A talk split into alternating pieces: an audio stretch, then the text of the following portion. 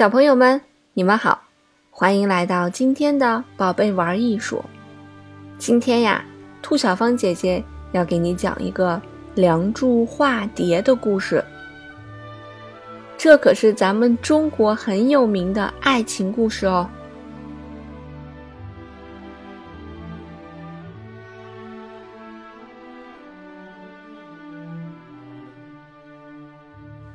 相传呐，在很久。也就是东晋的时候，曾经呢，任府台有一个祝员外，他呀有八个儿子，一个女儿，小女儿九妹名叫祝英台。祝英台非常想去杭州城去读书，又害怕父亲阻拦她，她就打扮成一位算命先生。祝员外呀，竟一点也看不出来有什么破绽，就同意了自己的女儿去杭州读书。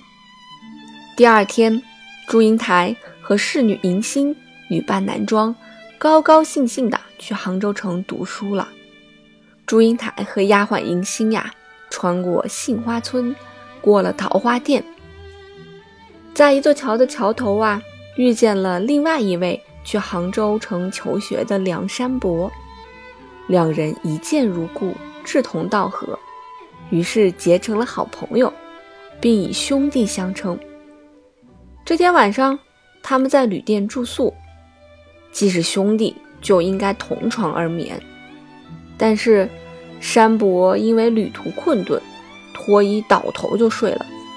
他一觉醒来，发现女扮男装的祝英台还坐在一旁看书。梁山伯就说：“贤弟呀，保重身体要紧，赶快过来睡觉吧。”祝英台说。你睡吧，我不打算睡了。梁山伯很奇怪地问道：“为什么呢？”祝英台回答道：“梁兄，你有所不知，我晚上睡觉脾气很怪，一旦入睡，不准任何人碰。如果别人碰一下，就会头痛欲裂，所以我还是不要睡得好。”梁山伯说：“贤弟呀，人怎能不睡觉呢？既然不能碰你，我加倍小心就是了。”祝英台说：“梁兄既然这样说了，我遵命就是了。只是我们中间必须放上一杯水，用以作为界限。你看怎么样呢？”梁山伯啊，连声说好。但是梁山伯看到祝英台穿着衣服睡觉，又不解地问道：“贤弟，你睡觉为何不脱衣衫？”祝英台一本正经地回道。梁兄，你有所不知，我自幼多病，特别怕冷。母亲专门给我做了件衣衫，上面有三百颗纽扣，如果颗颗解开，恐怕天明也来不及呀。从此，祝英台和梁山伯虽然同床共眠，但老实的梁山伯一点也没有看出来祝英台是女儿身。祝英台和梁山伯赶到杭州拜见先生。那天，先生正端坐在学堂上，只见两人一前一后进门。前面的山伯是左脚进的门，而后面的祝英台呢是右脚进的门。先生看了，心中暗自对祝英台产生了怀疑。后来，先生对祝英台细细观察，又发现了不少破绽。特别是课间休息的时候，其他学生都一窝蜂去厕所解手，唯有祝英台绝不肯与众人一起去。有好几次，祝英台去解手的时候，其他同学也要跟着去。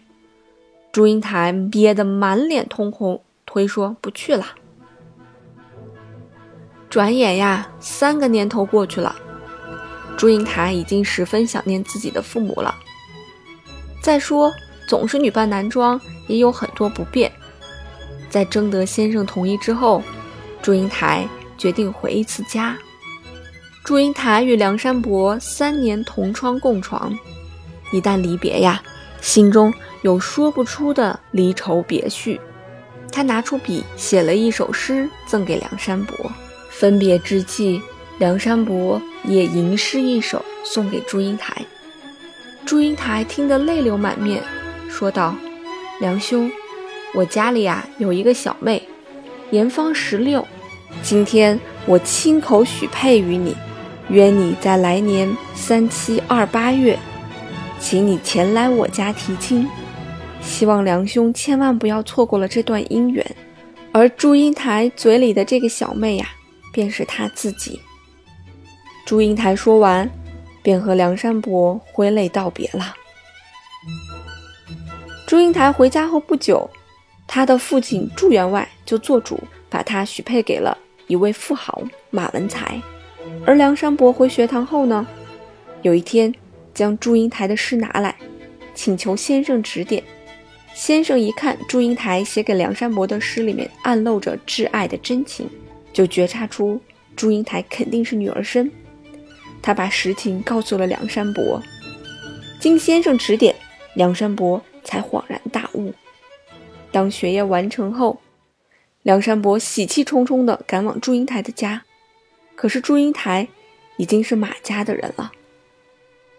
梁山伯悔恨交加，回家后茶不思饭不香，身体渐渐垮了。后来虽然当了县令，但由于他对祝英台的相思太刻骨铭心了，这样不到一年便得病身亡了。一次，祝英台乘船外出。突然，平静的河水波浪滔天，航船颠簸得非常厉害，都快要沉下去了。祝英台只好先带着丫鬟迎新上了岸。只见江边立着一块木牌，上面写道：“会稽梁山伯之墓。”祝英台一看，泪如泉涌，她双膝跪倒在地上，嚎啕大哭，直哭得天旋地转，飞沙走石。瞬时间，大雨倾盆而下，雷电交加，骤然一声巨响，天崩地裂。只见梁山伯的坟墓裂开了。祝英台见到如此，大喊一声：“梁兄，英台来了！”说完，一跳就跃进了那裂口当中。裂口闭合之后，雨过天晴，一道彩虹下。有一对硕大无比的彩蝶在山伯墓前翩翩起舞。尹新仔细一看，那蝴蝶的花纹分明就是祝英台的罗裙，于是就拜倒在地上。周围百姓也惊讶万分。当时啊，有一位名人谢安正在朝廷担任宰相的要职，就把家乡的这件事情呀启奏给了皇上。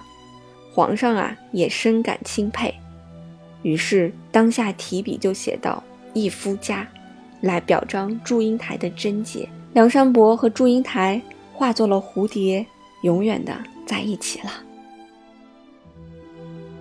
小朋友们，这就是《梁祝》的故事，你喜欢吗？我们今天所选用的背景音乐，也来自于小提琴协奏曲《梁祝》。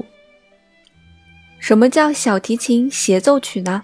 协奏曲的意思呀，就是我们的交响乐队和小提琴一同完成这个作品，而小提琴会演奏这首作品当中许多非常重要的主旋律，比如我们熟悉的这个《梁祝》的主旋律，就是由小提琴来演奏的。